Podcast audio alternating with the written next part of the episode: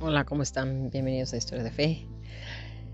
Em, hoy les tengo una historia cortita eh, del libro El niño escondido de Medugori.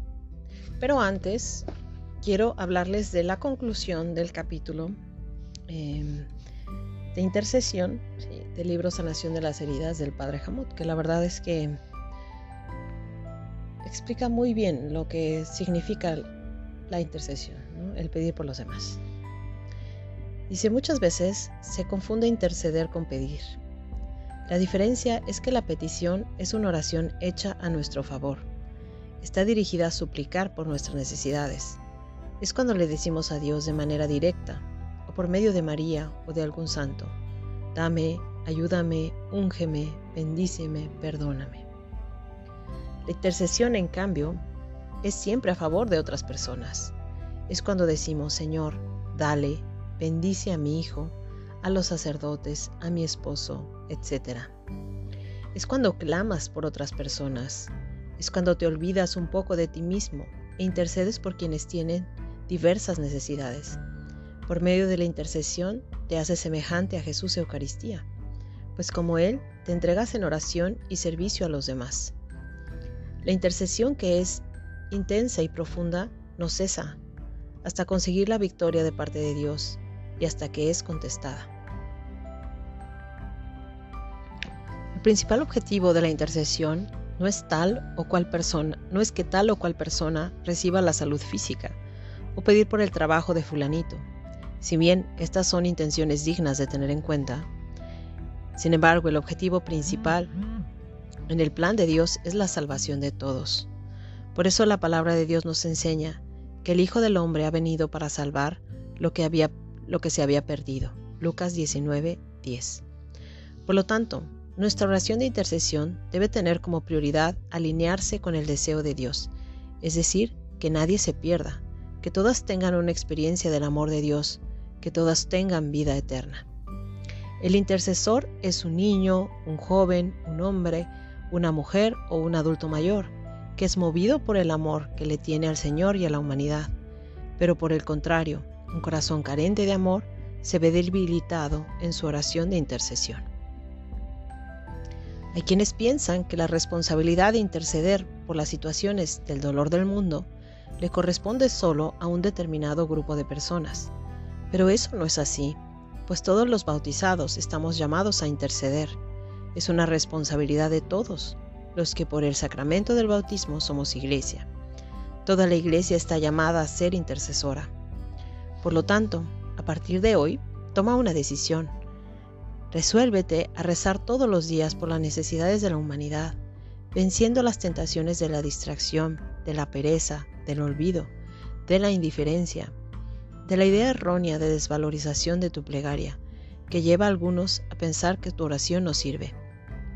Ten presente que la palabra no deja de adelantarte a la intercesión. Oren los unos por los otros para ser curados. La oración perseverante del justo es poderosa. Santiago 5:16. Incluso en algunos momentos la respuesta del Señor se adelanta a la oración. Antes de que llamen, yo les responderé.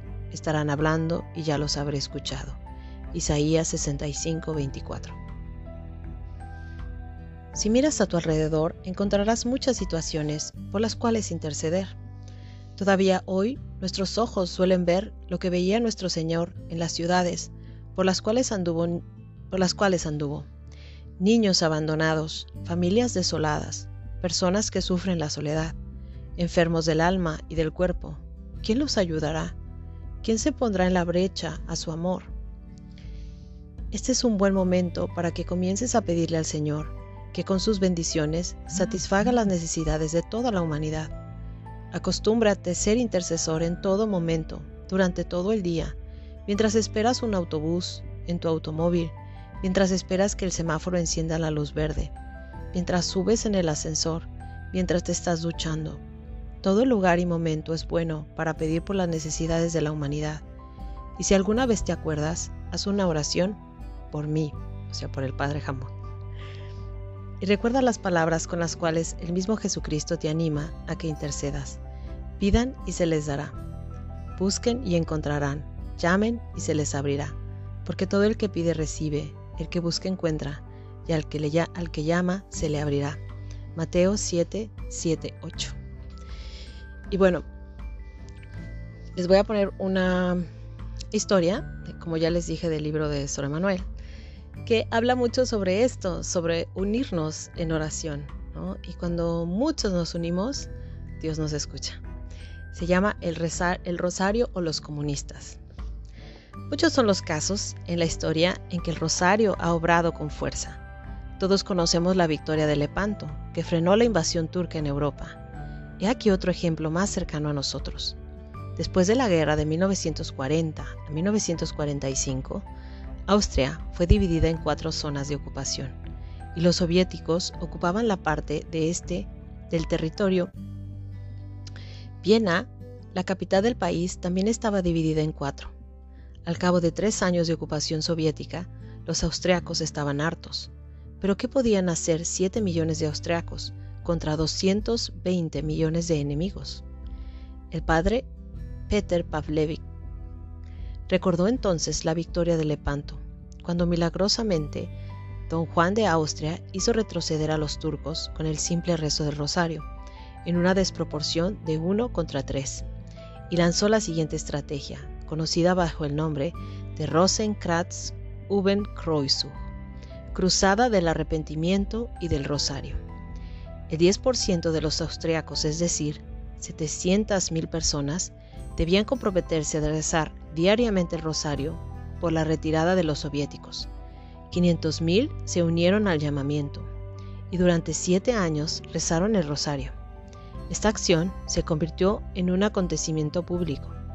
En 1954, 60.000 fieles desfilaban por las calles de Viena, orando incluso con la participación de miembros del gobierno, que al mismo tiempo realizaban negociaciones con las potencias de la ocupación con miras a la liberación del país.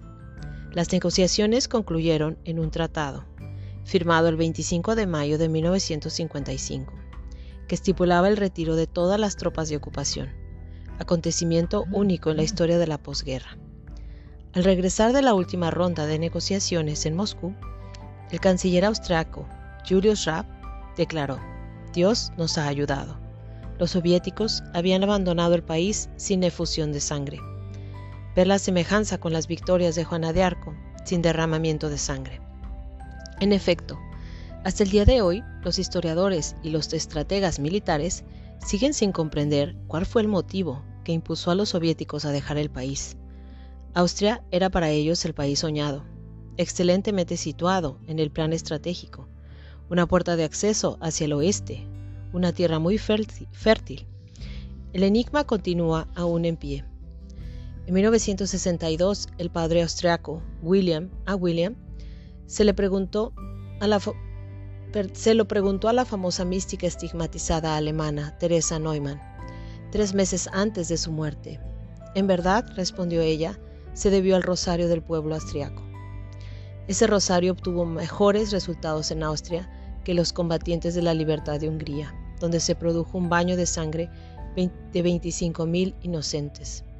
El rosario es más efectivo que las armas de los hombres. ¿Por qué no rezarlo en lugar de contar con los políticos, cuya efectividad es incierta?